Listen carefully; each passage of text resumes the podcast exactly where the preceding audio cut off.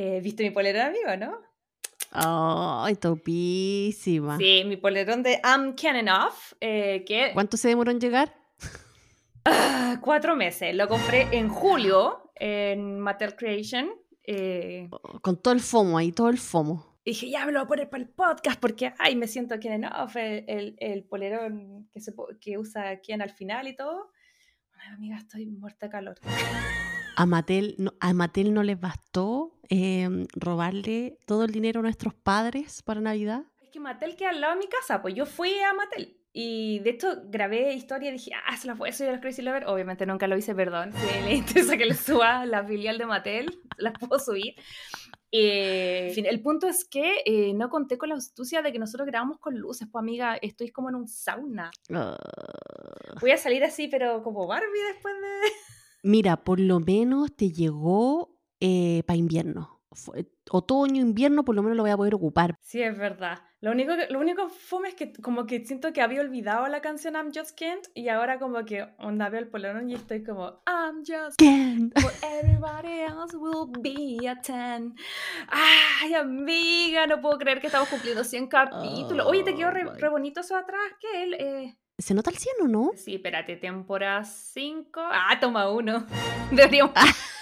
Espero que esto sea toma uno y no tengamos que hacer millón de grabaciones. Pues creo que estamos cumpliendo 100 capítulos, yo no. Cierto, yo de verdad tampoco. Hoy día cuando lo estaba escribiendo era como que, wow, 100 episodios, 100 capítulos.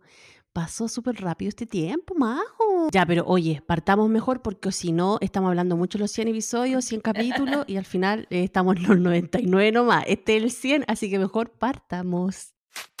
Porque en la vida all you need is love. Majo Garrido y Aide Salgado te invitan a revisar el amor en el cine y la televisión. Películas y series que nos hacen suspirar, reír y llorar. Historias y personajes inolvidables. Aquí comienza Crazy Stupid Podcast. Hola, hola Crazy Lovers. Muy bienvenidos a este, el capítulo número 100. ¡Feliz cumpleaños podcast! No es cumpleaños, mujer. ¿Y, y qué? Episodio 100 nomás. ¿Pero y qué? ¿Y qué? ¿Un aniversario? El episodio 100 no, no es aniversario, no es cumpleaños, no es nada. Como que tú cumplías aniversario o cumpleaños el mismo día que tú empezaste algo, pero en este caso nosotros no empezamos el podcast. Pero igual quería cantar feliz cumpleaños. Ya, bueno, ya démosle nomás bienvenidos, Crazy Lovers, a este su podcast. Eh, estamos tan contentas de estar de regreso. Ay, de querida, ¿cómo está esta semana? Eh, ya, ya, sé que no es cumpleaños del podcast, pero bueno, ¿qué te parece estar celebrando sin capítulo? Cuéntame. Me encanta, me encanta. Como decíamos en la intro, de verdad, eh, nunca pensé de que íbamos a terminar en esta, así que no, muy contenta de que estemos en este proyecto. Me encanta hacerlo contigo, a pesar que a veces nos cuesta ponernos de acuerdo. Sí, Crazy Lover, a veces nos cuesta, porque Majo y yo somos demasiado perfeccionistas. Entonces ahí como que nos trabamos mucho.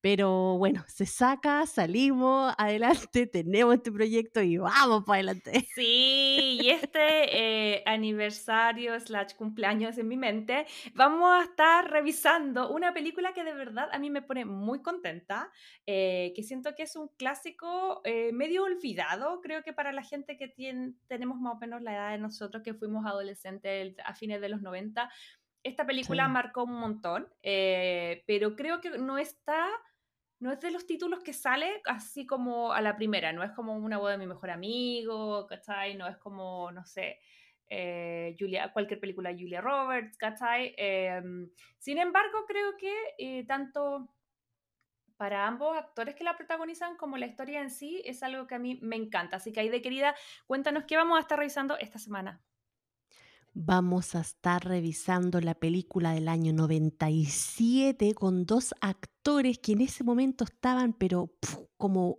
rocket ahí, directo el cielo, en, su pic. estrellato, en el pic de su carrera. Pensé que decía otra cosa, hablando... otra cosa.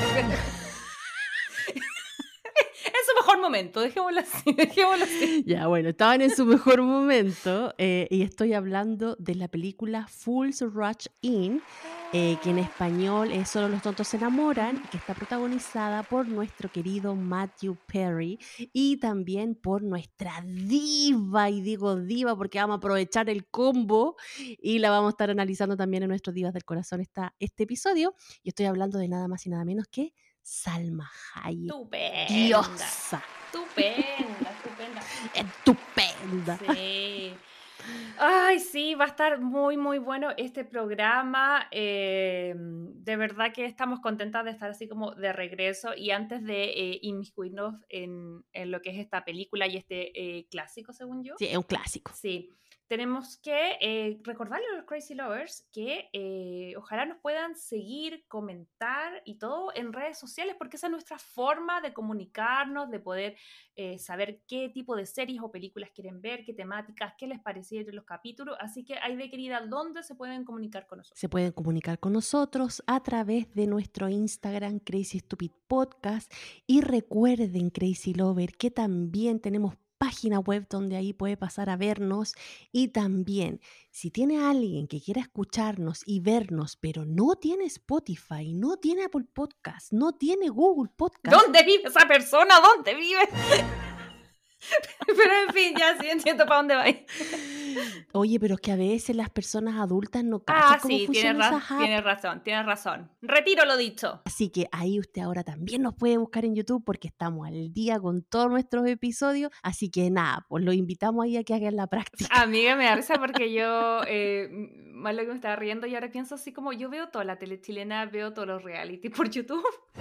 ¿Viste? ¿Viste? Así es, amiga, y por supuesto, eh, si ya están en Spotify, si ya están en todas estas plataformas, la invitación es por favor a que nos puedan seguir, que también puedan apretar ahí las estrellitas que consideren que este podcast se merece. Y atención, porque Spotify hizo una modificación, así que ahora ustedes pueden escuchar pequeños cortos de qué se trata el capítulo para ver cuál les tinca, porque a veces ustedes no nos, no nos escuchan en orden y nos quieren escuchar en cierto capítulo no, bueno, también pueden hacerlo así. Así que ya lo saben. eh, y nada, pues dicho esto, ¿por qué mejor nos vamos eh, eh, a hablar un poco de la película que nos convoca? ¿Por qué la elegimos? Sí. Cuéntame, Aide, porque esto fue una sugerencia tuya. Sí. Y yo debo admitir que cuando tú me dijiste el título, dije, a ver, una película de una latina que se enamora de un gringo, que se vienen muchos problemas, se casan, se vienen a Estados Unidos y tienen un hijo. Sí, adhiero. O sea, algo, te- ¿Te pareció, ¿Te pareció conocida la historia? algo tengo que decir. Pero amiga, ¿por qué tú la elegiste? Yo la elegí porque, ¿sabes qué? Sinceramente, yo creo que esta fue la primera romcom en la vida que vi. O sea, te iniciaste con Mato y Salma. Que la boda de mi mejor amigo, obviamente yo no la vi, creo que en el mismo año, yo la vi mucho tiempo después, como en el 2000, por ahí. Y esta es de un año antes. Y esta fue en el 97, un año antes, y yo me acuerdo que la vi como prontito. Obviamente no la fui a ver al cine porque era muy chica, pero, pero sí la vi prontito como en, en el cable, cuestiones así. Y cuando la vi, eh, yo lloré con esta película. Lloré. Es que es muy En bonita la, parte, historia. en la parte final, te juro que yo me emocioné. Sentí así como una conexión especial cuando vi esta película. Así que no, yo por eso la, te, la, te dije que habláramos de ella, porque para mí tiene pero un espacio súper ahí íntimo esta película en, en mi, en mi corazoncito.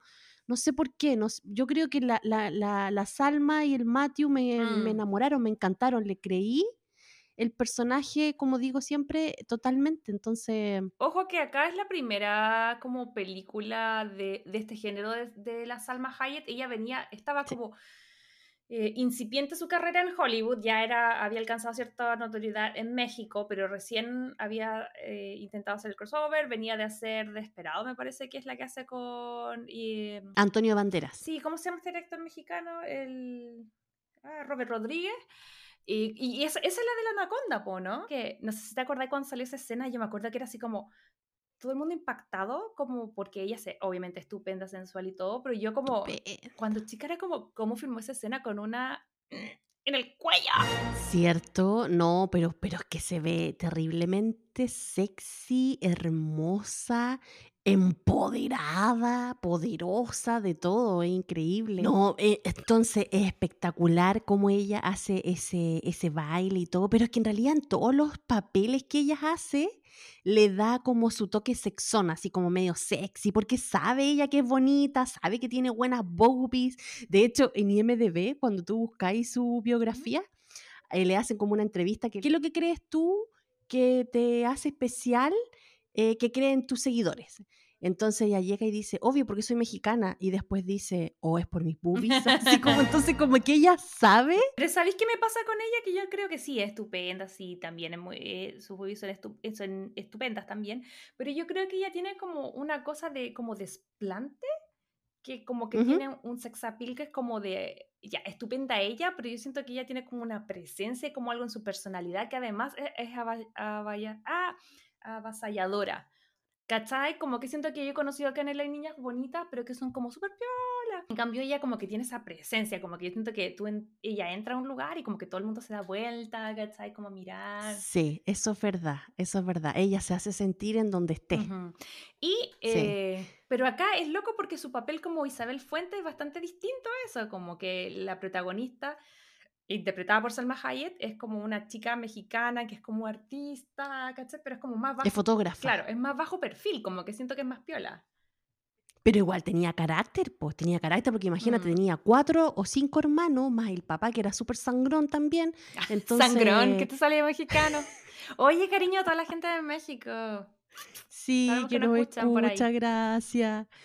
Sí, pues el papá era, era como bien así pesote, entonces claro, ella para tener, eh, para tener que luchar con todos esos caracteres fuertes, ella también tenía que tener un carácter fuerte, o sea, llevar al novio que había conocido hace poco a la casa y todo, hay, hay que tener carácter para hacer eso. Sí, pero ella lo estaba haciendo para poder justificar que después les tenía que contar que estaba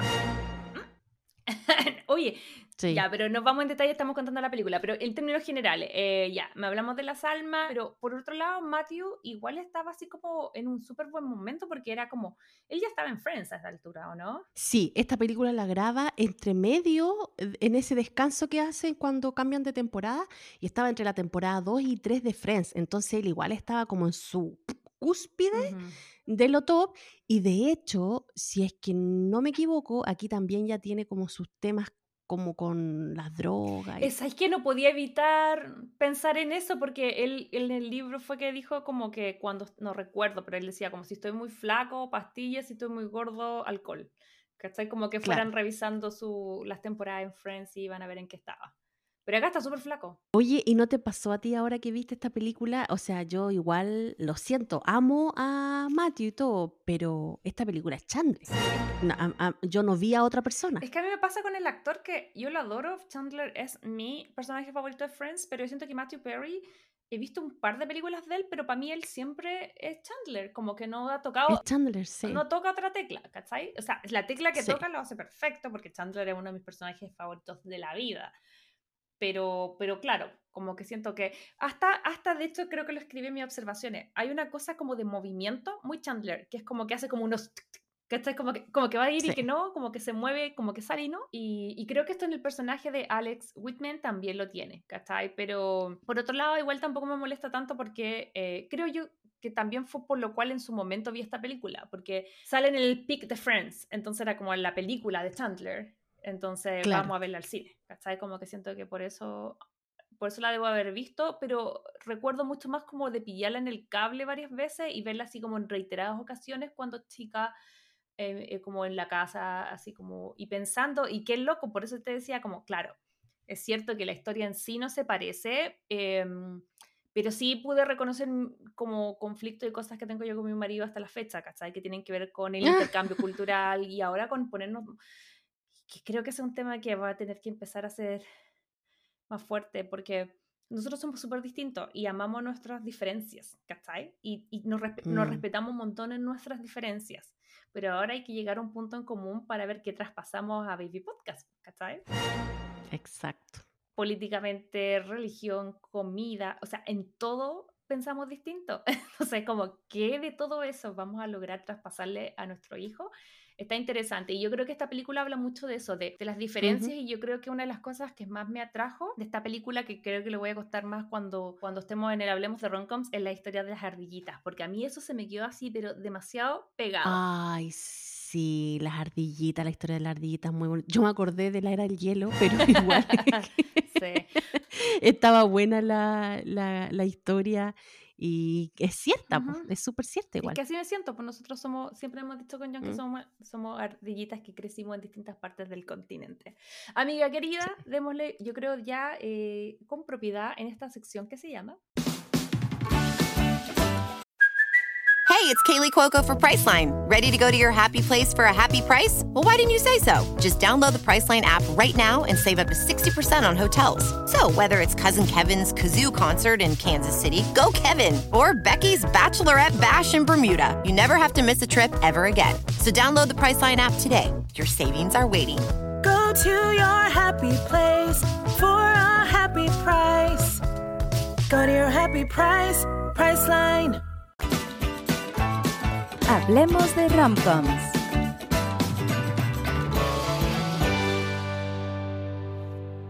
Bueno, Crazy Lovers, Fools Rush In es una comedia romántica dirigida por Andy Tetten. Y aquí te quiero dar un datito que estoy segura que a lo mejor tú no te acuerdas, pero ¿qué otra película comparte este director?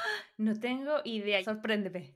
Ah, es una película que a ti te gusta mucho, que comentamos en este podcast y que cuando yo la vi, porque no la había visto nunca, yo te dije que me había sorprendido un montón y que me había encantado. Ay, eso pueden ser las mitades de las películas que hemos visto. Ay, no. Ay.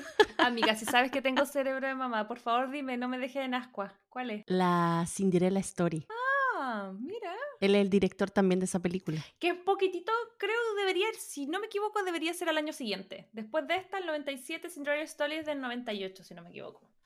Muy bien, ¿viste? Y también es director de Hitch, que es la película con Will mm, Smith. La que todos odian. Espera, para, para, perdón, antes de seguir. ¿Qué te parece a ti Hitch? Todo el mundo como que odia esa película. Eh, pucha, cuando la vi, yo me acuerdo que me reí, pero no la he vuelto a ver desde este nuevo pensamiento, nueva posición, no la he vuelto a ver, pero no la he vuelto a ver porque no es una película que me llama la atención volver a ver, es como que, ah, sí, es como que... Yo te la iba a proponer, pero después decía, esta película igual siento que el internet le tiene rush, como que yo de verdad no me acuerdo mucho, sé que él como que da consejos de cómo conquistar a las mujeres, parece que eso es es como, pero igual Es que yo me acuerdo, yo creo que lo que más hace problema en esta cuestión es como cómo cómo catalogan a las mujeres de que tiene que ser como delgada, estupenda, mm. para que sea éxito, ¿cachai? No pueden ser como de otros. Creo que es como un tema más de físico y de prejuicios físicos con las personas, creo yo, que eso también lo justifican. No tiene por dónde agarrarse entonces la película. Ya, bueno, te iba a proponer que la hiciera. Pero igual la podríamos hacer, a mí me encantaría hacerla ahora y pues, comentarla. yo creo que está como para tirarle es que tú siempre, carne a los perros. Tú siempre me decís, hagamos una para destruirla, hagamos una para destruir. Sí, sí, porque hasta ahora, puta, siempre nos gustan todas las Pero es que, amiga, es que, escogimos las que nos gustan, pues, por eso es. Ya pasa el filtro de, ¿qué quieres ver? Ya, yo creo que Hitch vamos a tener que hacerla. sí. Sí, porque yo creo que van a salir varias cosas interesantes de esa película. Sí, está bien. Hay que tirar una loquera de repente. Oye, ya, perdón, y sigue. ¿Qué más había hecho el director? Ya, entonces el director es Andy Tennant, y eh, obviamente está protagonizada por Matthew Perry y Salma Hayek. La película cuenta la historia de Chandler, o sea, ah, perdón, Alex Whitman, interpretado por eh, Matthew Perry, obvio. Él es un ingeniero estadounidense y que se tiene que ir a trabajar a Las Vegas porque va a estar encargado de construir un club en Las Vegas, en la ciudad de la locura y de Elvis obvio. Viva Las Vegas. Un día se encuentra con Isabel Fuentes, que está interpretada por Salma Hayek, que era una fotógrafa mexicana, y ellos se encuentran en un restaurante local ahí de Las Vegas, donde estaba eh, Matthew, eh, Alex, en este caso, Alex, haciendo la fila para ir al baño, y ve a esta chiquilla que está ahí conversando por teléfono, toda ajetreada, y como que no, y no, como bien decidía, y le llama un poco la atención. Entonces de ahí la chiquilla se hace la hermosa, la bonita, porque ella quiere ir al baño y vio que había una tremenda fila, entonces se hizo la ira, ay, sí, mira tú, y le, di- le dijo si podía pasar ante el baño, bueno, y hasta ahí nosotros vemos, hasta que después cambia la escena y nos dan a entender que había pasado una noche de locura, de sexo, de, no sé si de amor, pero, pero que nada, pues se habían vuelto un poquito loquitos, obviamente terminaron ahí en la casa del Alex eh, y la Isabel arrancándose entre medio porque obviamente muerta vergüenza yo me fui con este tipo que apenas conocí, que qué locura hice, Dios mío, por Dios. Soldado que arranca, sirve para otra guerra. Exacto. Pero la chiquilla dijo, ok, voy a, voy a irme antes que este loco se despierte, se fue. Ya, de ahí nosotros dijimos, Mish, la chiquilla ni tonta ni perezosa, muy bien por ella. Así que nada, pues y después ya muestran a Alex, que está ahí full trabajando en hacer este club en Las Vegas, porque parece que él era como muy exitoso en lo que hacía, entonces, Es que mencionar que eh, cuando parte la película él estaba en Nueva York y a él le asigna, él estaba esperando irse a Tokio, eh, como, es como un arquitecto bien famoso y le asignan como un restaurante, me parece que es, eh, en Las Vegas. Y, eh, entonces él sabe que está ahí por una cantidad de tiempo, como lo que dura el proyecto y luego se- su sueño es volver a Nueva York. eh, claro, porque él en realidad no vivía en Las Vegas, como nos dan a entender que Isabel sí, sí vivía en Las Vegas. Ujú. Ok, entonces eh, ya nos muestran ahí, nos cuentan un poquito de la vida del Alex, que estaba ahí haciendo la obra y no sé qué. Y de repente nos muestran de que la Isabel va a la casa del Alex y le dice, estoy embarazada. Pero después de tres meses, Crazy Lovers, Amiga, o sea, las consecuencias de... de lo que pasa en Las Vegas, pues mija. Sí, Ah, sí, sí. No, pues para eso hubiese hecho la fila en el baño, pues le salió bastante cara la, la le cola. salió bastante cara la espera. La- bueno, en este caso la no espera. No, por no esperar nueve minutos, ahora tiene que esperar nueve meses. ¿Viste? No, peor, ¿viste? Y más encima, con más ganas de ir al baño aún. Sí. Ni me, ni me mencionís, porque sabéis que qué impresionante como la vejiga se vuelve como una arveja. Yo creo que más chico que eso durante el embarazo, pero en fin. Bueno, la cosa es que ahí Isabel llega a irrumpir la vida de, de Alex y le dice, ¿sabes qué? Estoy embarazada, el hijo es tuyo, lo voy a tener, eh, yo no te pido nada, lo único que te vengo a decir es que lo voy a tener, eh, que es mi opción y eso. Obviamente Alex quedó así como en shock, así como que chuta ya, pero si ocupamos condón, ¿qué pasó? Y no sé qué. La cosa es que ahí como que, bueno, se van a pasear un rato, conversar, y ella le dice que el único favor que le pide, así que ni siquiera se hace cargo, se haga cargo de su paternidad, pero el único favor que le pide es que acepte ir a una reunión familiar con ella para que por lo menos su familia ubique al padre Claro. del hijo que ella va a tener. Como que lo visualicen. Ah, ya sí, el que trajiste una vez a la casa a la Sí. fiesta. Como para que vieran que existía y que no era por obra del Espíritu Santo. Él acepta y dice, ya, ok, vamos. Total, ¿qué, más, qué tan terrible va a ser esto, no? O sea, vamos, démosle. Lo lleva a la casa y obviamente acá se encuentra con los chorrocientos mil hermanos que tenía, con el papá, que también ella era la única niña, la más chica, y que obviamente gringo, entre medio de familia mexicana, weón. Me dio muchas vibras de Selena, como que siento que era como esa ¿Cierto? onda. Sí. Nos muestran de que obviamente Alex había metido la pata a los caballos porque él pensaba que era una cenita así como así nomás, pero igual lo agarraron para el chuleteo, lo molestaron, se rieron de él y todo, pero igual pasó un momento agradable porque lo que nos dan a entender también es que como él era gringo, él venía de otro concepto de familia, Ujú. ¿cachai? De la familia esta que él era independiente, que se veían solamente para Thanksgiving, que es lo normal de acá, las familias gringas que no son como muy unidas ni de almorzar todos los domingos juntos, como a veces las latinas, las familias latinas, especialmente las mexicanas, son un poquito más. Yo me maté la risa en esa parte porque es exactamente igual. Yo ya lo conté en otros capítulos.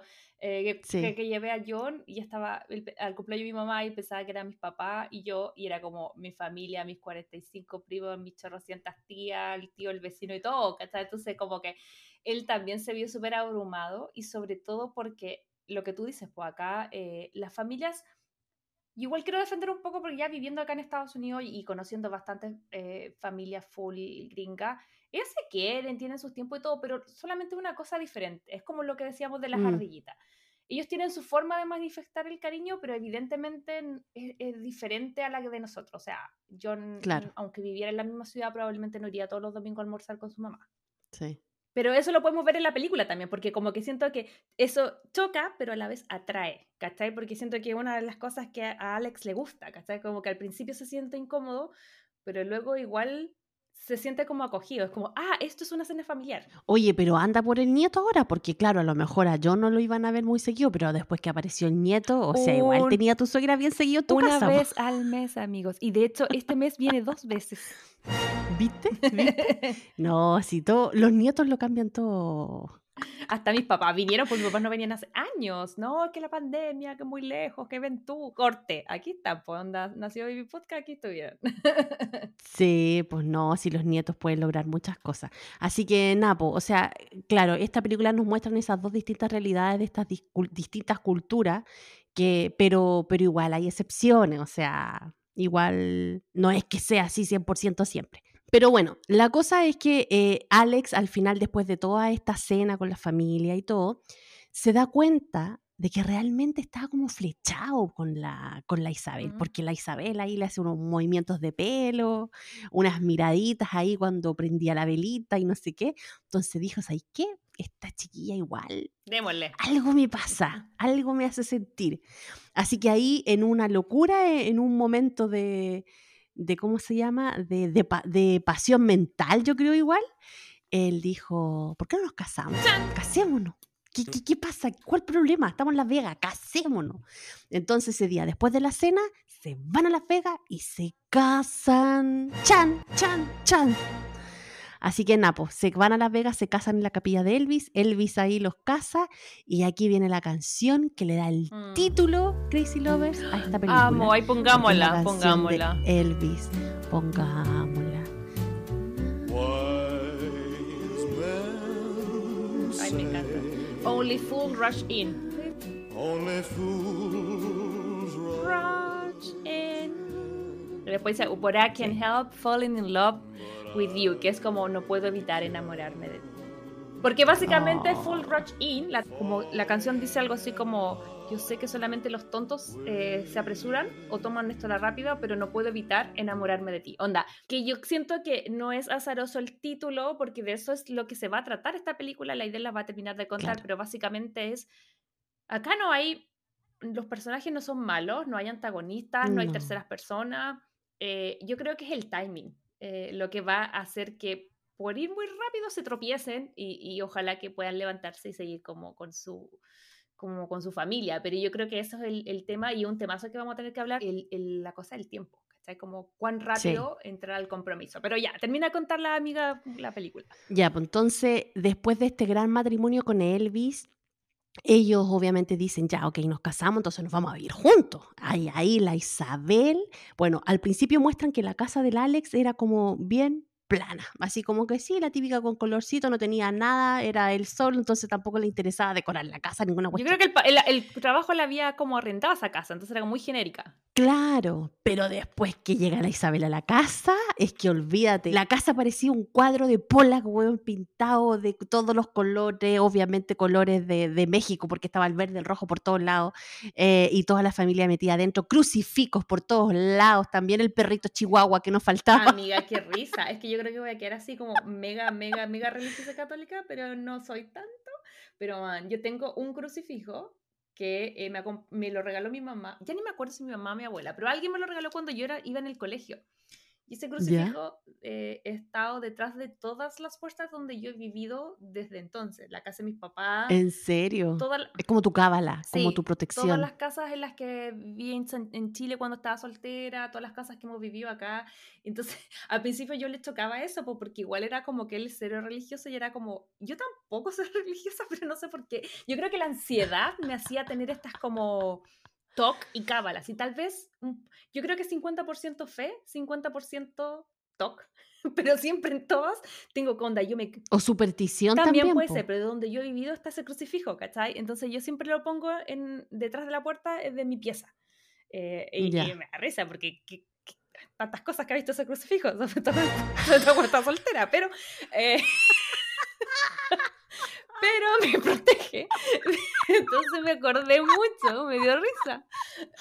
Porque en la película también le pasa de que ella llega y pone un crucifijo. Claro que hace mucho, el mío chiquitito, es una cosita chiquitita que... No, pero es que este no era uno, eran varios. Sí, pues este, este llenó la parecía el Vaticano la casa después, pues.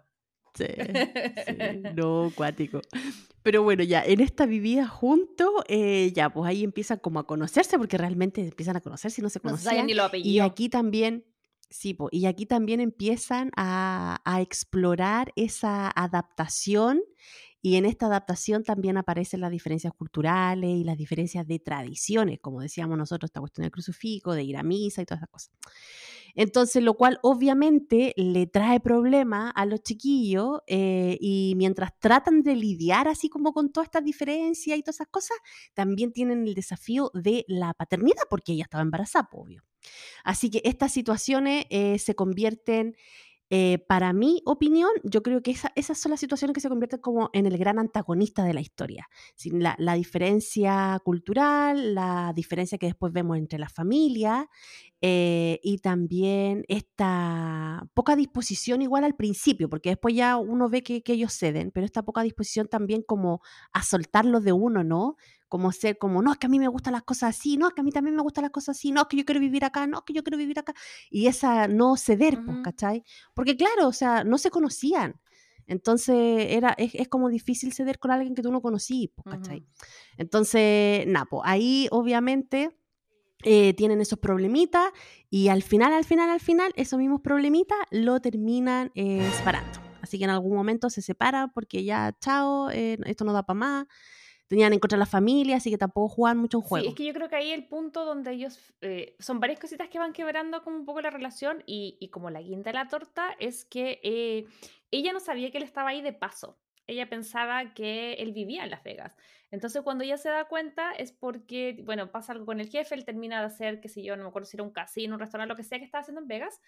Y, y en la fiesta de inauguración, ella va, le dice, esta es mi esposa, y ahí ella se entera de que él iba a volver a Nueva York, iba a ser trasladado así como ya, eh, no, no después, como le había dicho que, que tal vez iba a pasar. Em, entonces ahí ella se enoja y como que eh, tiene un disgusto y, termina en el hospital. Entonces ahí se manda la, clásica de telenovela, que es como, he perdido la guagua, pero no la había perdido nada. Entonces, claro, eh, Alex piensa que eh, ella había tenido un aborto espontáneo, entonces como que terminan y ella lo trata muy mal y se va. Y ella pesca sus cosas y se va a México a pasar es, como el resto de su embarazo junto a su abuela, que era súper importante para ella.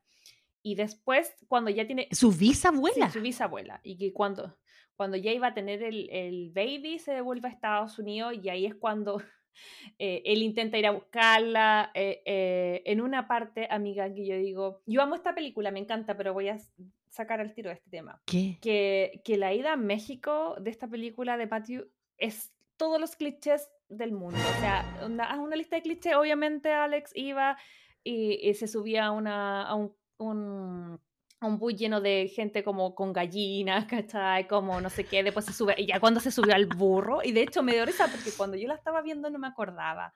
Sabía de qué se trataba, pero no me acordaba en detalle. Y cuando yo lo vi con gallina dije, oh, qué heavy, qué prejuicioso. Pues le falta el burro nomás. Corten. Próxima escena, Corte burro ahí arriba el andando. burro y llega como a buscarla y cuando llega a buscarla, eh, ella ya se había ido a Estados Unidos. Y ahí como que se va al desenlace eh, donde se encuentran en esta represa, que es el mismo lugar donde se habían conocido ya como de vuelta y ahí tratan de ver, eh, no sé, pues si, se- si tiene vuelta o no el matrimonio. Sí, lo más chistoso que tú decías Aguascalientes y en México tienen hasta un Target, o sea, tampoco es como lo pintan en la película. Y no creo que en el 97 haya así como tan pueblo perdido en México. Eh, pero bueno, sí, ahí como que se jugaron como muy cliché a lo mejor y no investigaron un poquito más, o, o no sé, o a lo mejor Aguascalientes habrá cambiado, no, no, no tengo idea. Amigos Crazy Lover mexicanos, si nos está escuchando, cuéntenos cómo es Aguascalientes. pero estoy muy Segura que no segura, es así. muy segura que no andas en un bus con gallinas ni tampoco tienes que andar en un burro para llegar a la casa de alguien. Segura que hay Uber.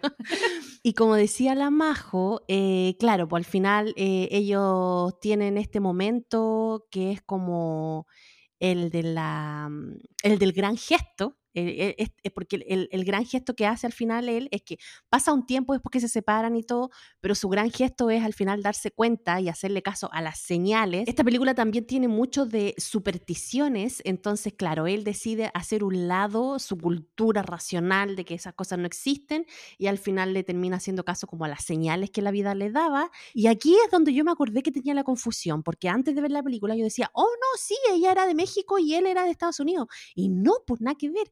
Los dos vivían en Estados Unidos, pero ella vivía en, Ariz- en Arizona, toda su familia, y ellos vivían, bueno, y ellos estaban en Nevada, Mm. porque el- como que ella iba a Nevada a trabajar en un casino como, saca, como Esa que sacaba foto. fotos, pero aparte ella era fotógrafa como del desierto, como de fotografías de paisaje.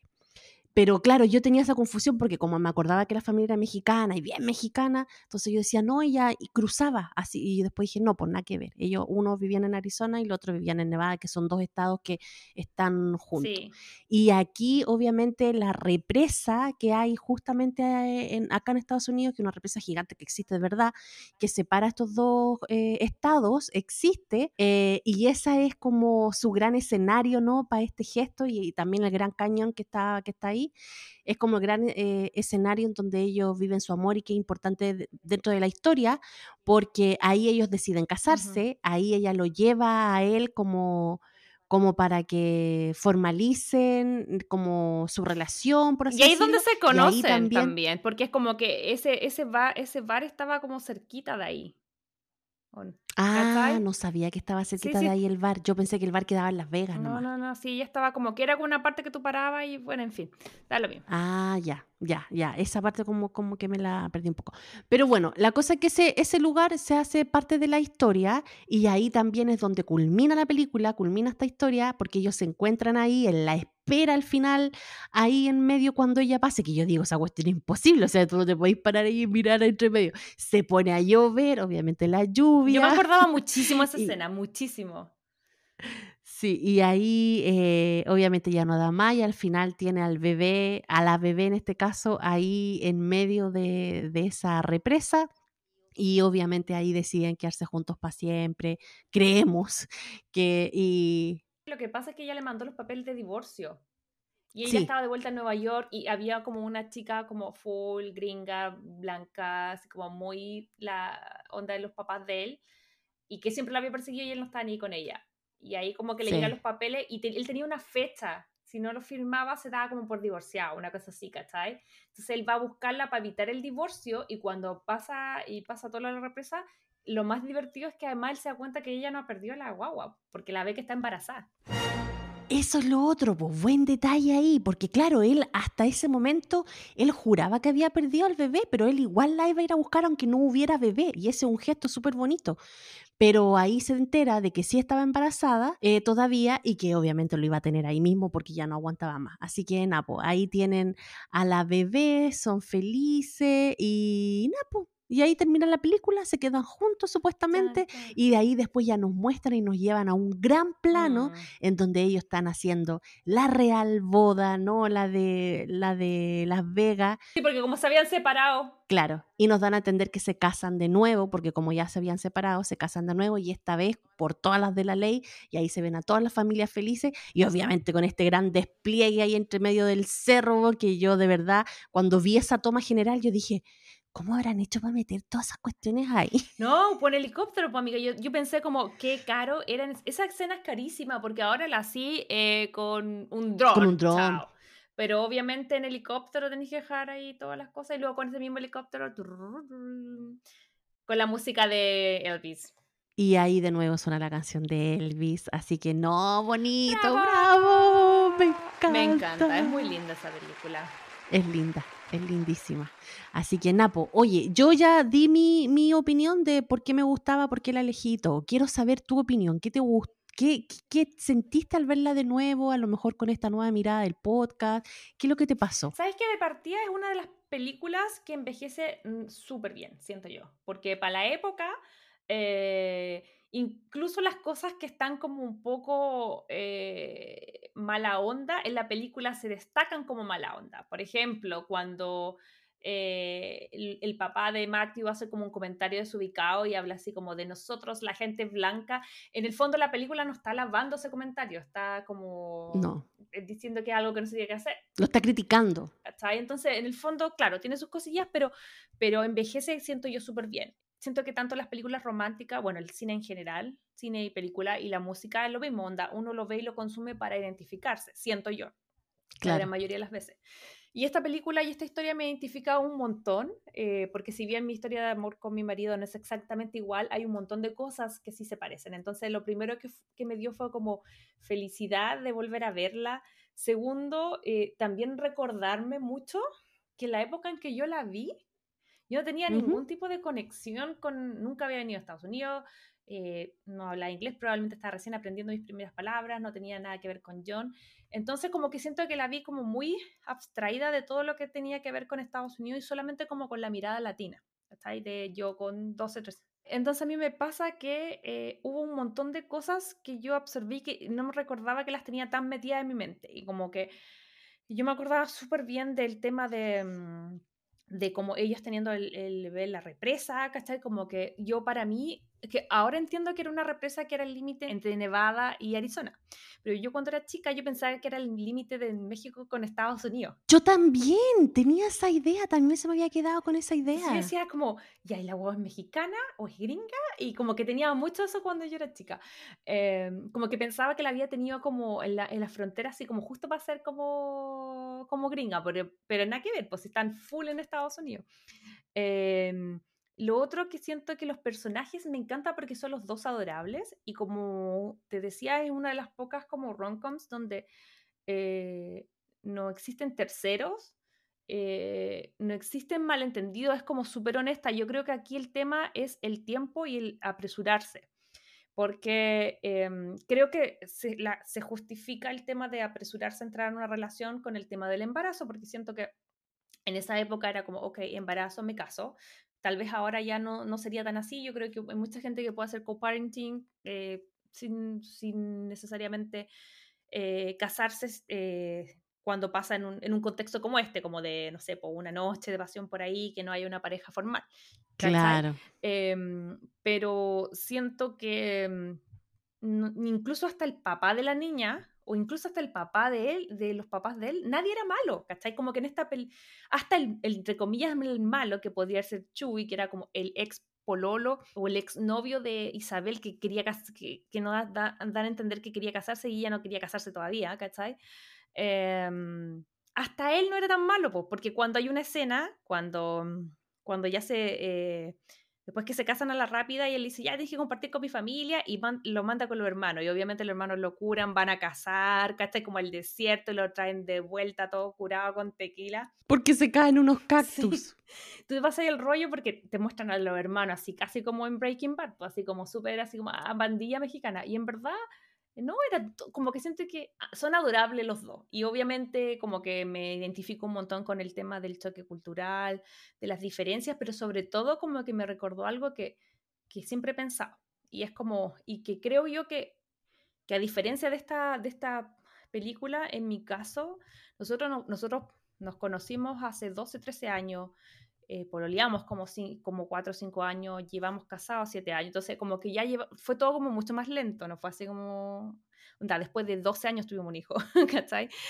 Pero, pero creo que era algo que me pasaba al principio, era mm, como el por qué las diferencias, por qué las diferencias, pero por qué él piensa así. Yo me acuerdo como tener peleas como cuando estábamos peleando cuando vivíamos en Chile, que mi mejor amiga me convencía de como, no, pero es que él ve las cosas de otra forma, ¿cachai? Nosotros tuvimos esos argumentos. Y, en, y yo lo veía como un impedimento al principio, y con el paso del tiempo de nuestra relación, yo lo veo como un regalo, ¿cachai? Porque yo siento que seamos tan distintos y que pensemos tan distintos ha hecho que yo me abra muchísimo más en, mi forma de ver la vida. ¿Cachai? Que no lo habría hecho si no lo hubiese conocido a él y probablemente él tampoco si no hubiese conocido a mí. Porque cuando uno se rodea de gente muy igual y cuando tu pareja es exactamente igual, eh, pucha, no aprendís nada, pues, ¿cachai? Como que yo siento que, claro, nosotros teníamos nuestros encontrones, nuestras peleillas, pero aquí también lo podéis ver en la película. Finalmente, después que tienen el baby, ella le dice, le voy a dar una oportunidad a Nueva York, porque ella no quería irse a Nueva York, ella quería quedarse en Arizona con su familia.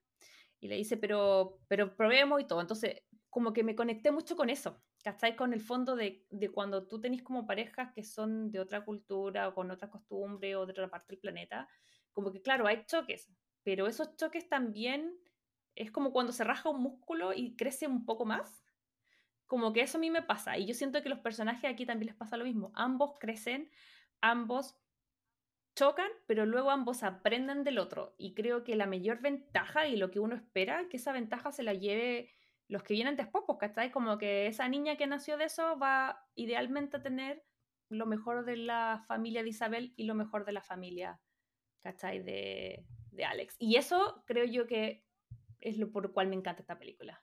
Sí, yo encuentro que lo que habláis tú de las diferencias en las parejas, eh, claro, acá se nota mucho más porque una, una diferencia que está ahí, ¿no? Que está ahí de frente, que es súper obvia y que, que claro, tú lo podéis ver físicamente y decir, ya, ellos son diferentes.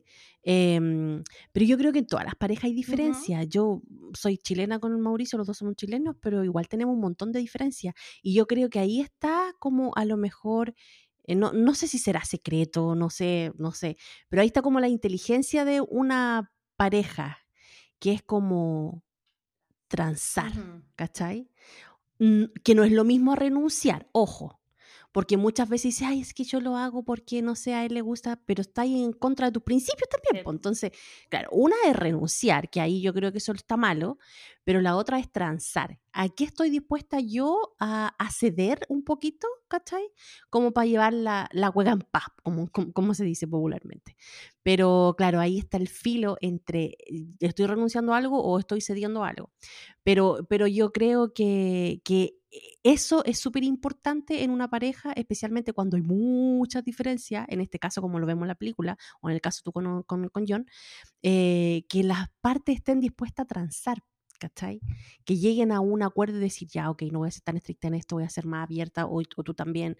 Y yo creo que eso se ve, y como lo decías tú, un poquito reflejado en, en esta película, porque al final todos transan. Todos transan, transan ellos, transan la familia, em, y eso a- aporta y ayuda a que esta pareja después termine como termina, pues, ¿cachai? A pesar de que al principio dijimos, chuta, no, terminaron y no van a volver por las diferencias, pero esas mismas diferencias también eh, le quedaron al otro, porque si no hubiera sido que la otra fue tan insistente con las señales y la superstición, él tampoco po. lo habría eh, tomado propio. Eh, y me gusta la escena, por ejemplo, del baño. Esa escena yo creo que te lo dice todo. Que es como que al principio a él le daba cosa estar en el baño con ella ahí sentada, Así. pero después como que él se sentaba y conversaban y dialogaban. Esa es el día a día de una pareja, o sea, de ir eh, tomando las costumbres del otro, hacer las tuyas. eh, y yo encuentro que esa, esa, justamente esa escena a mí me muestra todo lo que es la esencia de, de la pareja en sí, cómo tiene que ser como con los años, ¿cachai? Esto de que de que tienen que irse complementando y cuando uno dice, no, es que yo me complemento con él", es porque también pasa un poquito eso, pues, ¿cachai? Es como que ya, renuncio a estas cosas, soy más, más permisiva en estas otras, me adapto eh, y me complemento, ¿cachai? Y, y me encanta, me encanta cómo lo grafican en la película. Pero mi papá tenía un dicho con esa cuestión. Ah, claro, mi papá siempre me decía, en la miel todo se pega. Y ese era un dicho que él tenía mucho, de que cuando tú compartís mucho con alguien, en este caso una pareja, obviamente está, vaya a adquirir cosas de la pareja también, po, y, y ahí se van, se van cambiando. Entonces él siempre decía ese dicho, en la miel todo se pega para graficar esa, esa ¿Qué, hay, situación. ¿Qué hay adoptado tú de Mauricio? Mauricio me ha quitado mañas más que lo que yo he adaptado más de él, porque las cosas que tendría que adaptar todavía no las cambio. Como por ejemplo, llegar a la hora. pero, pero no, ¿sabéis qué? Yo debo reconocer de que él me quitó algo que a mí me gustaba mucho y que yo ya no lo hago y me, hasta me desconozco, fíjate. Pero es, yo, a mí me gustaba mucho comer en la cama. Me gustaba demasiado. A mí me gustaba tomar desayuno en la cama. Yo disfrutaba tomando desayuno en la cama. Y eh, a él no, po, a él no le gustaba. Porque quedaban las migas, que me decía que la cama no le va a comer y bla, bla, bla. Y siempre hubo una pelea constante con esa cuestión. No, yo quiero comer. Y me llevaba mi desayuno con mi bandejito, obviamente después la cama llena de migas, bueno, y eh, yo creo que desde que fuimos papás, yo creo eh, que, que, claro, el ejemplo Ujú. hay que darlo. Entonces mm, dejé de comer en la cama. Y te juro que si ahora tú me dices, ¿querés que te lleve desayuno a la cama? Yo digo, no. prefiero levantarme y bajar a tomar desayuno a la mesa, con todo. A mí me pasó algo parecido, eh, no con el desayuno específicamente, pero yo, así como soltera, viviendo en Chile y todo, ya cuando ya vivía sola, fue- después que me fue a la casa de mi papá, o sea, yo podía, yo me acuerdo perfecto, eh, yo buscaba como en ese tiempo CDs quemados, eh, con, no sé, toda la ¿Ya? temporada de Grey's Anatomy, y yo me iba a buscar, yo me compraba como muchos eh, rolls, ¿tú cachai como esos chocolates que son, bueno, son como unos chocolatitos redonditos que venden en Chile? ¿Ya? Entonces yo en mi departamento soltera que compartía con una amiga, eh, Grey's Anatomy, Rolls, acostar en la cama del viernes al domingo en la noche. Yo podría pasar, te pero puedo un fin creer. o sea, en invierno, igual me está salir a cartear, pero podía perfectamente estar todo el día acostada, todo el día acostada, como levantarme en pijama, comer, volver a... Ya, John no puede, o sea, John, y yo te digo, 10 años antes que tuviéramos hijos, yo empecé a salir con él y obviamente amanecíamos juntos y era como, él se despertaba y ya, chao, como que él no puede, él no hace como un sobrecama, ¿cachai? Como que él despierta y sale de la cama Y se se levanta. levanta. Y yo podía estar horas, podía estar días, ¿cachai?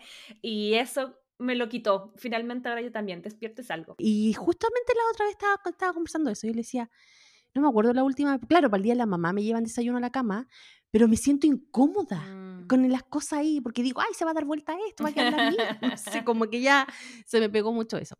Eh, pero fue totalmente inconsciente. O sea, no es como que ya, bueno, por él lo voy a cambiar. Claro. No, fue como una, una, una acción que aprendí así automático, que por, como por enseñanza, no como, como consciente de que lo iba a cambiar. Claro. Sí, yo creo que esa es la que más me acuerdo. Sí, pero es que yo creo que es como inevitable, pero, pero sí, eh, al final me pasa eso con esta película que, que como que avanza y tú vas viendo que los protagonistas eh, van cediendo y, y no solamente Mm. como, como las cosas personales, sino también como que el entendimiento y no el deseo de cambio. Bueno, lo decía un poco antes con el tema de las ardillas. Eh, ella cuenta una historia, pues dice que es un papá, le contaba que había unas ardillas hace mucho tiempo que vivían en el cañón, pero que eh, después cuando los cañones se separan, unas quedaron como de un lado y otras quedaron del otro. Entonces se fueron como adaptando y se fueron cambiando, pero en el fondo eran, ambas eran las mismas ardillas.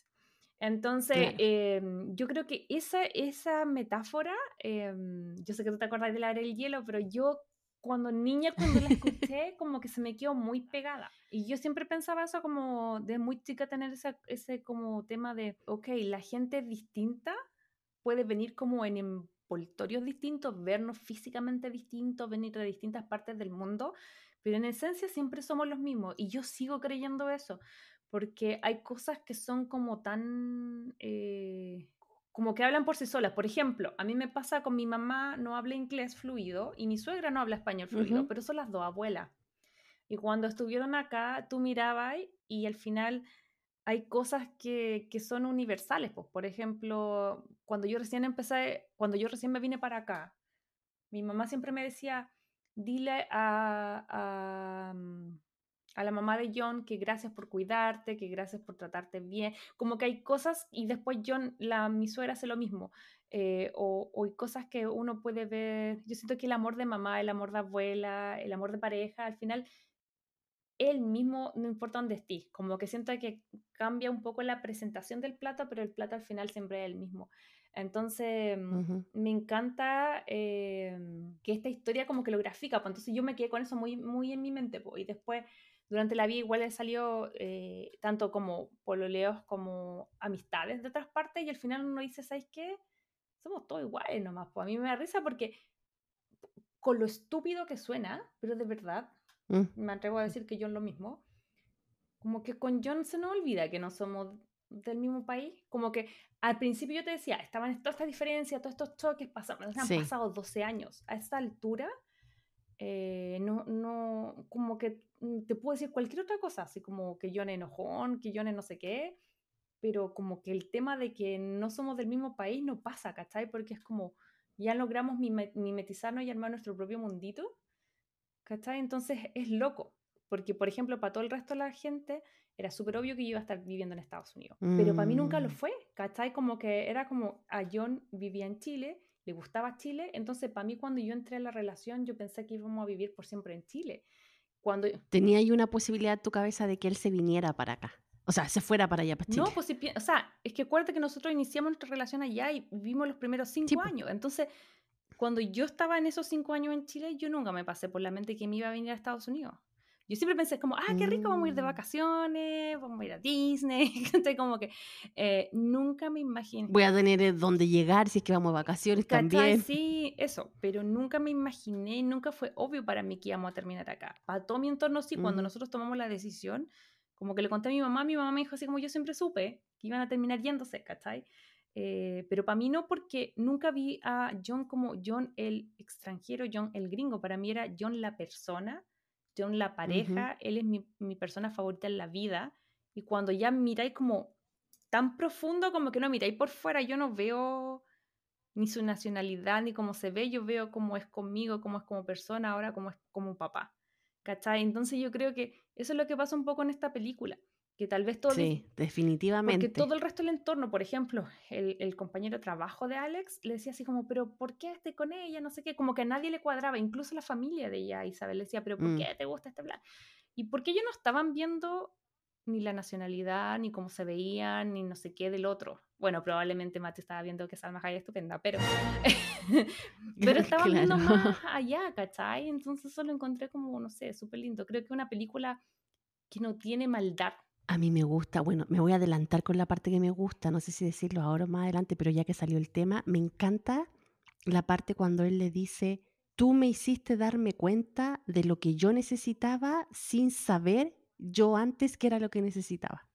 Como que cuando ella apareció y la vio, se dio cuenta de que eso era lo que él quería. Sí, además que la química entre los actores también es re buena, ¿cachai? Como que, no Sí. sé, tú puedes como, como que son los dos graciosos y los dos como livianitos de sangre. Bueno, uno no los conoce, pero eso es la- como la historia que uno me he puesto en la cabeza. Desde el prejuicio uno, uno sabe que uno desde el prejuicio le cargan actores o le gustan actores. Y estos dos actores Ujú. para mí desde el prejuicio me encantan, como que siempre me han caído bien. Sí, a mí también me caen súper bien y me gusta de que la Salma al- a, a- a lo largo de, de su trayectoria en realidad y en esta película, ella aportó, e- ella aportó muchas cosas de la idiosincrasia cultural de México. Esta cuestión de, lo, de los crucifijos, de estar siempre escuchando canciones en español. Por ahí suena hasta una canción de Enrique Iglesias. Sí, no, pero ¿sabéis que ahí es cuando ya, no sé si te cayó la lagrimita, yo creo que es como, porque uno pasa momentos, como que hay momentos que uno no echa nada de menos, pero cuando está, el- ella está bailando, ese es otro momento que me acordaba también, cuando está bailando en la cocina Gloria Estefan y cuando dice, la tierra te duele justo en el medio del alma cuando tú no estás, es como, Sí. ¡ah! ¡Cuchillo! ¡Pah! ¿Cachai? Así como, Oye, eh, ¿sabéis que cuando eso fue lo que me pasó a mí la primera vez que lo vi? Porque cuando yo, esta escena de ella bailando en la cocina, yo decía, "Oh, eso es lo que yo quiero hacer en la vida. Así quiero estar yo y que mi marido me mire así como que, ay, estoy tan enamorado de ella, mira cómo baila. Eh, eh, como que yo me proyectaba, ese era mi goal en la vida, ¿cachai? Y ahora ya viéndola en mi situación, yo no te bailo en la cocina, pero ni por si acaso. Y de hecho cuando canto me, me, me discriminan, me dicen, ya, déjate cantar, por favor, hazle un, un favor a nuestro oído y cállate. Bueno, la cosa es que eso es lo que a mí me pasó en esta película. Yo no sé qué te pasó a ti, pero eh, aquí igual te, te, te encasillan y te hacen un cliché de lo que es la mujer latina. De lo que es el latino en general. O sea, mexicana y latina es para ellos lo mismo, entonces como que te lo encierran en un todo. Pero yo, ahí de Salgado, yo no me siento identificada. Yo soy latina, pero yo no caigo ni, ni, ni, ni me encasillo en ese estereotipo que tiene la gente de la mujer latina, ¿cachai?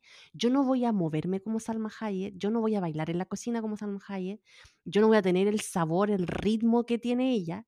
Uno cree que uno de, repente conversa con gente y cree que porque uno es latina vos sabéis bailar salsa. No, Yo no le pego a la salsa, pero ni por si acaso. Olvídate la cara que ponen los gringos cuando descubren que en Chile no comemos chile. Porque juran que comemos así como súper picante, así como nivel Tailandia, no sé, y es como, no, como el ají No. chileno pica poquito. Y si es que, Bueno, sí. en mi experiencia acá hay una, un prejuicio, ¿cachai? Pero yo siento que hay dos formas de abordarlo, como irse mala o como dar vuelta al prejuicio. A mí me pasaba mucho que, por ejemplo, cuando me dicen que tengo acento, yo le digo así como, sí, es que eh, si sé que tengo acento es que es difícil, pero a ti te pasa, ¿o no? ¿Qué otro, qué otro idioma ya habláis? Como, y como que siempre intento como dar vuelta al como... No es shame, nunca voy a tener como eh, vergüenza de tener acento en otro idioma, porque hablo otro idioma. La gran mayoría de la gente acá habla solamente uno, ¿cachai? Entonces, Mm, de hecho, yo le decía a John, para mí es fundamental que mi hijo aprenda un tercer idioma no porque me quiera vanagloriar, sino que porque obviamente estamos trabajando en que sea bilingüe, cuando hable, obvio. claro. Eh, y quiero que aprenda lo difícil que es aprender un idioma, porque no es lo mismo aprenderlo Ujú. cuando guagua que más adelante. Entonces, yo estoy segura que van a venir las burlas, que me va a decir mamá si no se dice, se dice de esta otra forma. Entonces, que aprenda el idioma que él quiera, chino, mandarín, holandés, el que él quiera, pero que aprenda después de los 7 u 8 años un, un tercer idioma para que se entienda todo el trabajo que es para el papá hablar en español y todo el trabajo que es para mí hablar en inglés, ¿cachai? Porque, Claro, no sé. sí. Po. No, y al final tenéis que inculcarle también de que esa es una forma de ayudar al mundo también, pues mientras tú más idiomas habláis, más posibilidades tenéis también de ayudar a otros. Entonces, y en un país, o sea, en un mundo que eh, tiene mucho más gente integrada eh, en, su, en su cultura, en sus ciudades, eso sirve, sirve un montón, pues. Creo que una de las primeras películas, no digo que sea la primera película que pasó, pero una de las primeras que yo vi donde se, la protagonizaba una latina, ¿cachai? Como que para mí eso era como, ah, identificación, porque tal vez la gente joven no cacha, pero hubo las que vivimos el tiempo de Living la Vida Loca, de cuando reventó el Ricky Martin, Shakira, cuando estaban saliendo de esta película, cuando salió Spanglish, era como, wow, represents, ¿cachai? Como, entonces como que siento que por eso le tengo mucho cariño a esta película y, y los personajes son entrañables y creo que su único error, insisto, son buenas personas, eh, se acelera mucho y, y eso es porque en el fondo igual la noticia no es fácil, o sea, si yo te digo, porque tú ya tú eres mamá, pero tú eres mamá después de ser, tener una pareja consolidada. Acá el tema no es Claro. solamente ser papá o ser mamá, es ser papá y mamá con alguien que tú no conoces. Y cómo reaccionas a eso es lo que trata la película, ¿cachai? Con el ingrediente de que tienen estas diferencias. Entonces, obviamente ambos lo ven por distintas razones como, como que se aceleran, pues ella se acelera así como de porque para ella es importante el concepto de familia, probablemente que si es tan católica que nazca dentro del matrimonio. La familia constituida, claro. Aunque ella igual le dice que ella Mm. se la puede sola. Y por otro lado, él Sí. tiene como esa, como, ok, eh, mira, yo tuve una yo soy súper solitario y veo a esta persona que tiene una familia y me entretiene y quiero ser parte, ¿cachai? Claro, yo ni eso me parezco en la- el concepto latinas, pues yo tampoco tengo reuniones familiares, mi familia no es grande, somos súper Mm. chicos. Eh, y claro, esa fue una de las cosas también que me gustó, por ejemplo, integrarme en la familia Mauricio. La familia Mauricio sí, no son tantos, pero sí cuando se juntan hacen harta bulla, Mm. ¿cachai? Entonces igual era, er- era como entretenido. Oye, pero ¿sabéis que antes de cerrar esto, yo te quería contar algunos datitos Dime. curiosos de esta película y uno de los más curiosos es que esta película está realmente basada en la historia que le pasó a, un, a uno de los co-guionistas, especialmente a John Taylor, que vivió un romance fugaz y que, claro, era estadounidense y mexicana y al final terminaron casándose, fíjate. Así que ahí está basado esta película y este guion en, en esta pequeña historia. Oye, pero no voy a averiguar si siguen juntos o no, porque la última vez que hice ese ejercicio fue con las fotos de amor. Me mató la película, así que no quiero saber si Joan sigue con su gringo. No, no, no, no, no, queremos saber si siguen juntos o no. Está bien que hayan inspirado esta película. Muchas gracias. Eh, pero otro datito curioso que también tengo acá es que adivina quién estuvo casteada para el papel de Isabel. ¿Qué otra latina hay en Hollywood? Eh, no sé. ¿La Jay? No. ¿La Jay no? Sí, obvio, la J. Lo. La J. Lo, de hecho, ella iba a hacer el papel de Isabel. Hasta que dijo, no, ¿sabes qué? No voy a hacer nada esta película. Voy a irme a grabar Anaconda. Y se fue a grabar Anaconda y al final esta película se la perdió. Sí, y nadie se acuerda, siempre han dicho que esa película es mala, yo ni- nunca la quise ver. Es malísima, pues malísima. Y el último datito que les traigo es em, que el papá que sale eh, como papá de Alex es el papá de Matthew Perry en la vida Oh, real. really? Sí. Oh, mira, no tenía idea. Son los dos, son los dos eh, padre e hijo. Y han salido en otras películas juntos, No en, otra- otras cosas. papá. Sí, de hecho salió en otra película que está con Matthew también y aparte creo que salió en un episodio de Friends. si no, si no me equivoco. Mm. Así que después de estos datitos curiosos, Crazy Lover, yo creo que ya vamos cerrando esta sección de Hablemos de Roncom, pero no quiero dar final a esta sección antes de hacer nuestro clásico corazoncitos. Así que, Majito, ¿cuántos corazones le das a esta película? Yo le doy, por supuesto, que cinco corazones, porque es un candy. Esta película es relajadita, es livianita, es bonita, es para, para ver las veces que tú quieras y por todas las razones anteriores, por los actores, por los paisajes, no nos detuvimos mucho, pero hay dos cosas que yo hubiese destacado más si hubiese, me hubiese alcanzado el tiempo. La música, que está increíble, y también los paisajes, o sea, todo el tema del desierto, el Gran Cañón, Las Vegas, no, increíble. Así que, obviamente, gracias por traer, sacarla del baúl de los recuerdos, por, hacerla, por hacerme verla de nuevo, y a los Crazy Lovers, obvio que se las, se las recomiendo. Eh, y quería saber tú cuántos corazones les pones. Yo voy a irme a aquella idea que vio la película por primera vez y que lloró, se emocionó y que la hizo que la recordara con mucho buenos sentimientos. Así que yo creo que le voy a poner cinco corazoncitos porque es una película que, como les digo, eh, me lleva como al momento cuando la vi eh, y que me emocionó mucho. Así que nada, pues por eso y porque me encanta cómo se ve Salma, cómo actúa Matthew, los paisajes, como dices tú, la música, la historia. eh, no, está como redondita. Así que yo le doy los cinco corazoncitos y con una puntuación perfecta les Eh, acá en Estados Unidos esta película la encuentran en Amazon Prime Video. Recuerden chequear en su eh, lugar de residencia donde está, pero si pueden véala, búsquela en TikTok eh, o alguna otra plataforma porque de verdad que vale la pena verla. Divas del corazón.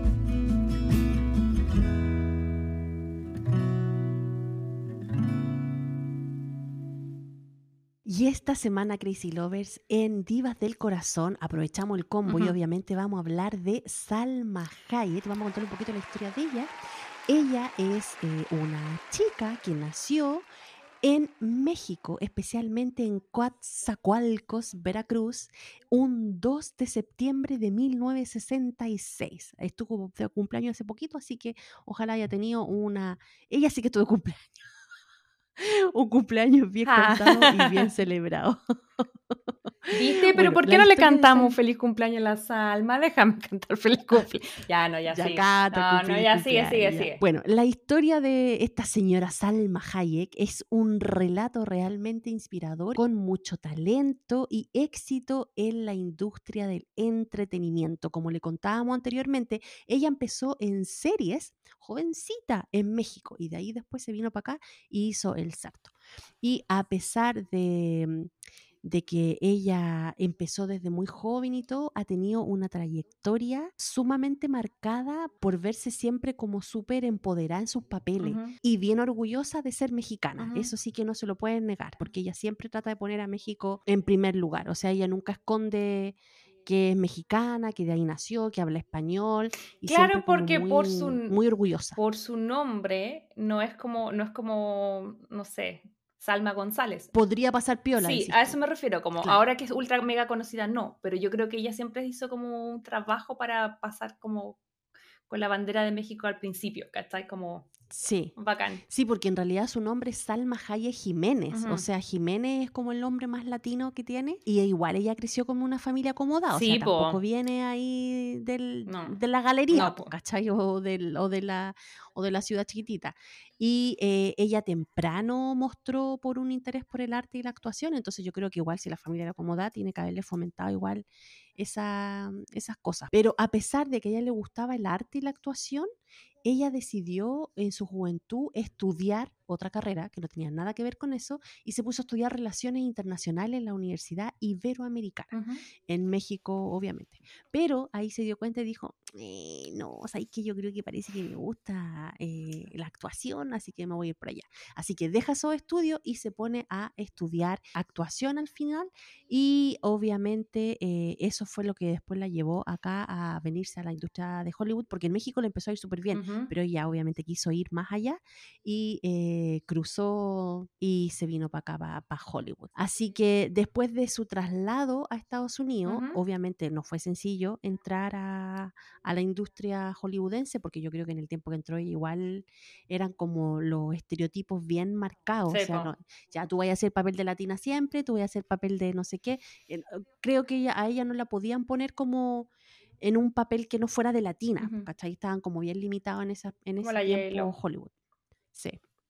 Así que Napo continuó eh, eh, audicionando igual, a pesar de que su origen mexicano y su acento como que le jugaban un poco en contra, hasta que al final tuvo el papel protagónico en la película que habíamos comentado anteriormente, que era Desperado en 1995, que está dirigida por Robert Rodríguez. Otro mexicano.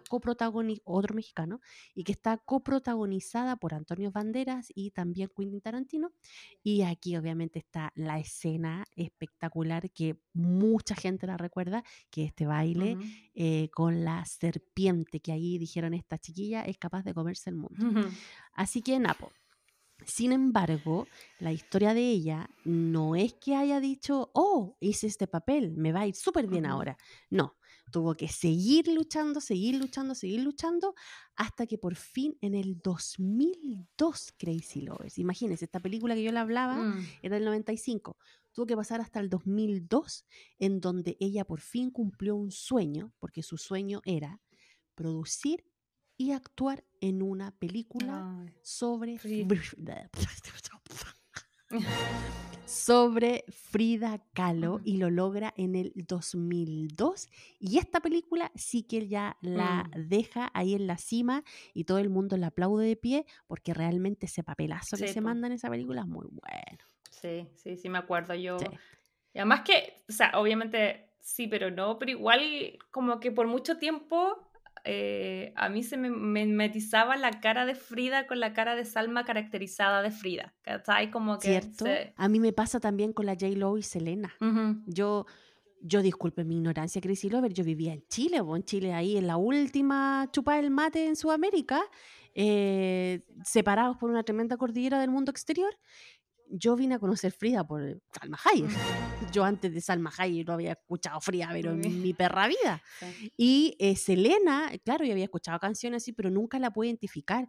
Y yo pude identificar a Selena también con la película de J-Lo. Ujú. Entonces, si lo vemos así, esas dos películas han sido un favor, en realidad, para toda la comunidad latina y sobresaltar a esta representante femenina de, mm, de la cultura latina en general. Sí. que coincide que son dos mexicanas.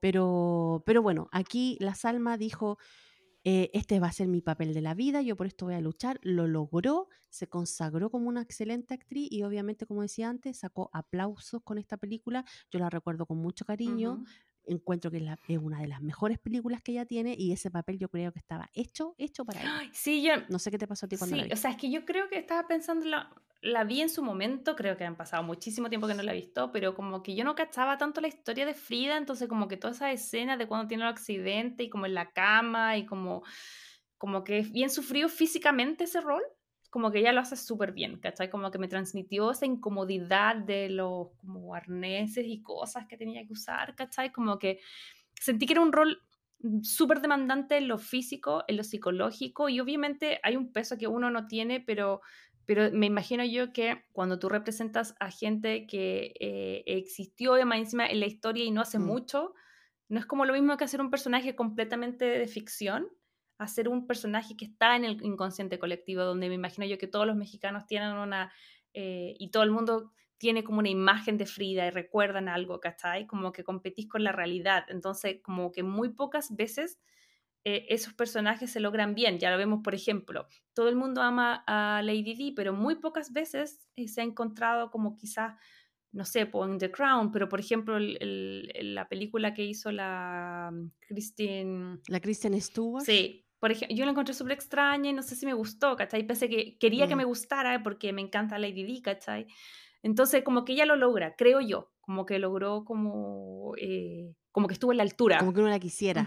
Sí, porque en realidad si tú te ponías a pensar, de ahí en adelante Frida ha tenido, pero un boom de imagen. O sea, es que igual nosotras ubicamos a Frida por la película, obviamente ella es súper, toda su historia, todo como que en México. Oye, ya, pero sigamos eh, avanzando. ¿Qué más, hay, ¿Qué más ha hecho en su carrera? Porque ella también tiene un par de, Sí, un par de romcoms, ¿o no? Sí, porque Salma, bueno, a lo largo de su carrera eh, ha trabajado no solamente en romcom, sino que también en varios géneros, entre ellas están las comedias, los dramas y las películas de acción, que yo la he visto Mm. igual como en varias cositas de acción por ahí y es re buena, pone unas caras ahí bien, bien curiosas y, su acento igual, a mí me gusta su acento, Ujú. porque por más que trata de, pero igual tiene su acentito ahí regalón y a mí me gusta escucharla. Ujú. Y ahora último, ella recuerda que salió en la película, porque se metió al mundo de Marvel, y participó en esta cosa de los Eternals. Eh, y nada, pues yo vi la entrevista de ella y ella decía, contaba así como casi una abuelita que no entendía nada, de que ella no cachaba esta cuestión de los Marvel y que cuando Yo le tampoco. dijeron, ella le decía, ah, ya, sí, claro. Mm. Y después como que se fue cachando y enteró de todo el, el auge de gente que sigue esta, esta historia y, y estas películas y todo. Y decía que ella lo que más le enorgullecía, una vez más, sacando a flote su cariño por México, que, mm, que claro, que por, que por primera vez había una mexicana haciendo como de superhéroe, Sí. como en papeles gringos, Oh, ¿cachai? y la y eso a ella le encantaba. representación, pues como Diego Luna y Pedro Pascal en Star Wars, ¿cachai? Como Claro. obviamente eh, no es algo menor. Y es bacán que, que su carrera ha sido, insisto, como tú decís, bien diversa, porque uno puede pasar de verla como bomba sexy en Desperado, luego súper simpática en Fall Rush, está- sale en Wild Wild West, me está acordando. Eh, también. Pero también hace cosas más dramáticas, incluso hace poco salía en House of Gucci, yo me acuerdo que también ahí tenía como un acento... House of Witches salió también ahora en eh, esta serie. ¿Cómo se llama la serie donde salió ella haciendo de Salma Hayek? Ah, eh, Black Black, Mirror. Mirror. que yo no la veo, pero supe que salió, sí. Sí, yo tampoco la veo, pero también supe que salió y que hizo el papel de sí misma y ahí también se manda una actuación bien, porque ahí también explota como su lado sexy, su lado de bomba y mujer empoderada Para, y es todo. que no estoy segura, ella sale en ese capítulo que es como de AI, ¿o no? Porque cuando apareció todo el tema de la, de la huelga de los escritores, todos decían, esto parece un capítulo de Black. Mirror. Sí, ahí sale ella, porque ella reclama, claro, porque ella sale como Salma Hayek y reclamaba de cierta forma de que iban a hacer cosas con ella sin su autorización, entonces ahí es donde ella se revela y deja la embarrada. Pero, pero claro, sí, sí parece que ese es el episodio. Yo no lo he Mm. visto, pero obviamente está dando vuelta en tantas redes sociales esa cuestión en algún momento que fue como casi lo hubiera Y. Magic Y Mike. como me gustan los spoilers, obviamente lo buscaba. Sí. Oye, y Magic Mike, esa todavía no veo, pero ya Magic llegó a Mike creo. también. Sí, está en HBO, así que si la buscan, ahí va a estar Crazy Lovers, Magic Mike, esperando por ustedes. Pero sí, no, en esa película también ella se desata y se muestra. Y cuando comentamos la película, yo te dije que a mí me había gustado esta sensación de mujer empoderada, adulta y no sé qué, pero igual lloraba en la cama porque pucha estaba enamorada y le gustaba el chiquillo, no sabía qué Es que hacer. así una, pues, si uno no qui- una cosa no quita la otra, estoy, estoy- en eso No. estoy de acuerdo, como no porque, porque uno quiera como seguir ciertas cosas, uno no va a tener su corazoncito, así que dale, Salma, llora nomás. Sí, sí. Oye, pero también quiero destacar de que ella no es solamente actriz, Ujú. sino que ella también es empresaria, porque después de mucho tiempo logró hacer su productora Ujú. y su productora eh, se llama Ventana Rosa. Así que ahí también ella tiene todas su- sus producciones, ayuda a producir películas también. De hecho, Frida fue producida por, por, por esa productora también. Así que ta- está metida como en el, en el otro mundillo también de atrás de bambalinas, Sí. detrás de la cámara, par- eh, produciendo películas, series y cosas. Oye, lo que me acabo de acordar, que bueno, todo el mundo lo sabe, pero igual traerlo a colación, que igual ella eh, es dadivosa y comparte como sus conexiones, porque todo el mundo sabe que ella cuando fue a Chile y estuvo en Mi Tío y Yo, en el Venga Conmigo, conoció a Cristian de la Fuente, y ella fue la que pescó a Cristian y lo llevó allá y le presentó gente, ¿cachai? Y por eso Cristian de la Fuente terminó yendo a Hollywood, ¿cachai? Entonces, No sabía esa visto. Sí, Cristian de la Fuente siempre lo ha contado. Es que antes cuando yo era chica Oh, lo encontraba a mí, ahora lo me carga, lo encuentro medio súper mega hiper que pero Yo pensé que era como con la Gloria Estefan, una cuestión así. no, no, no, fue, es que la Salma Hayek fue a el sketch, fue a Venga conmigo cuando la televisión chilena tenía plata, podía un programa el domingo llevar a Salma Hayek, y fue ese a mi tío y yo, y ahí salía que era Fernando Clige con el, con el Cristian de la Fuente. Con el Cristian de la Entonces ella Fuente. hizo tan buenas amigas que le dijo, oye, ¿sabes qué? Le dio el teléfono, le, le, le presentó a gente en Estados Unidos, y por eso él llega acá a Hollywood, hace drive. En el fondo, ella podría perfectamente con todo lo que le costó quedarse así, como con sus contactos y su movida, pero ella como que siento que lo, lo reparte. Yo siento que cuando tú eres dadivosa con la vida, la vida te da de vuelta. Tú compartes tus contactos de en Hollywood, la vida te tira un mega hiper millonario para, como marido, eh, para que te puedas vestir con la casa de diseñador que se te ocurra. Oye, pero bueno, entonces eso debe hablar muy bien de ella también y ahora entiendo por qué descubrimos en este Divas del Corazón de que ella también es una especie como de filántropa. Eh, porque ahí tiene ayuda a harta causa benéfica y tiene siempre como proyectos de ir a ayudar a comunidades y cosas así. Así que ella está como bien eh, comprometida con esta causa y también con la causa de la igualdad de género, especialmente lo que tiene que ver con la industria de Hollywood, eh, los pagos y todas esas cosas. Bueno, y también ha sido eh, una luchadora constante dentro de la industria de Hollywood sobre el machismo, el acoso, que yo creo que ella debe haber sufrido mucho acoso en su tiempo, cuando recién estaba comenzando. Así que yo creo que ella debe saber eh, a lo que están expuestas, especialmente las actrices de la industria de Hollywood. Así que también ella lucha constante para esas causas. Ujú. Así que nada, pues yo creo que ese es un resumen, Crazy Lover, de lo que es la vida de esta actriz que nosotros la queríamos destacar esta semana y dentro de su filmografía, que nosotros en este podcast vamos a ver como la parte amorosa, eh, tenemos, bueno, la película que comentamos hoy día, que es Full Rush In, que es del 97. Tenemos otra que es Bandida, no sé si tú la has visto alguna Ah, con vez. la es del Penélope Cruz. 2006. Con la pen... No sé, Sí, yo nunca la he es visto. con la no Penélope sé de qué Cruz. trata. La cacho, pero no la he visto. Me acuerdo del tráiler. Pues hay otra que se llama Ask the Dust, que es del 2006 y que es una película ambientada en los años 30. Estuve en Wild Wild West, en Frida, en Grown Ups 2, en Savage, eh, Sausage Party, que es una de Seth Rogen que me carga, que hace como que anima a los a lo anima, como a la comida, como que, en fin. Eh, Ok. Eternals. How to- De Eterna. Ah, esa nunca la he visto, pero la podríamos ver How to Be Latin Lover con el Eugenio Derbez. Esa nunca la he visto. Ah, ella trabaja en esa película. Parece porque aquí sale filmografía Hitman, Bodyguard, Eternals, House of Gucci y El gato con bota. El gato. Y hay una que se llama como Salchichas, una cosa Sí, así, que es una película de dibujito y que ella hace la voz. Sí, pues, pero es que no son dibujitos nice, son, si no me equivoco, Sí, son como de estos dibujos para adultos. sí, South Party. Sí. Es que es de Seth Rogen y de acuerdo que yo no la quise ver porque sentía que, caché la estupidez, sentía que yo tengo todo un atado como de no quiero comer el animal porque está vivo y en esa wea Mm. animan las lechugas, los brócolis, entonces decía así como después no voy a querer comer nada. Idiota. Oye, hay una película también que es de ficción romance que trabaja ella. Mm. que interpreta a una misteriosa mujer que le cambia la vida a un hombre, que ese hombre está interpretado por Owen Wilson y que se llama Bliss, que es del 2021. Mm.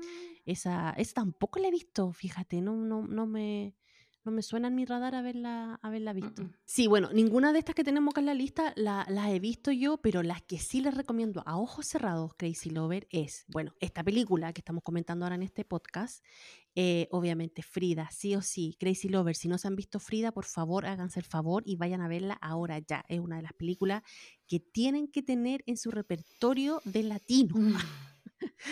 Y la otra, eh, bueno, la que trabaja con el Antonio Banderas y. Quentin Tarantino, también es una película buenísima. Es como media de acción. Va, Antonio Banderas se ve, pero espectacular en esa película también. Ella se ve, pero regia estupenda. Y es como para que entiendan un poquito esta integración que ella hizo a la industria de Hollywood. O sea, si quieren más o menos entender, está bueno que se vayan a ver esa película también. También es bien clásica, así que la pueden encontrar por ahí en un streamer. Y eh, la última que les recomiendo también a ojos cerrados, que estoy segura que la Majo ya sabe cuál es, obviamente Magic Mike. de Last Dance y, y verla y disfrutar del baile de nuestro querido Shiny Tattoo. Así que esas son las recomendaciones, Crazy Lover. Si tiene tiempo, échese una miradita por ahí los streamers o alguna, si están dando alguna en la TV o algo así, también vaya a verlo. Eh, y Napo, ahí eh, traten de buscar información sobre ella. Como les digo, es una gran exponente del poder femenino en la industria de Hollywood y por eso quisimos destacarla esta semana en nuestras divas del corazón. Ok, Crazy Lovers. Y con eso estamos cerrando el capítulo de hoy, nuestro capítulo número 100. Espero que lo hayan disfrutado. Eh, les agradecemos mucho que hayan llegado hasta acá y como siempre les recordamos que si nos quieren seguir, si se quieren poner en contacto con nosotros, eh, contarnos em, si les gusta Salma Hayek, si les gusta esta película o qué opinan, lo pueden hacer a nuestras redes sociales que son Crazy Stupid Podcast en Instagram, en TikTok, ya saben, YouTube, página web y por supuesto el favorcito de siempre, amiga por favor vayan a Spotify, aprieten seguir, denos las estrellitas que ustedes creen que nos merecemos. Eh, y nada, eh, agradecerles por habernos escuchado un día más. Amiga querida, ¿qué se nos viene la próxima semana?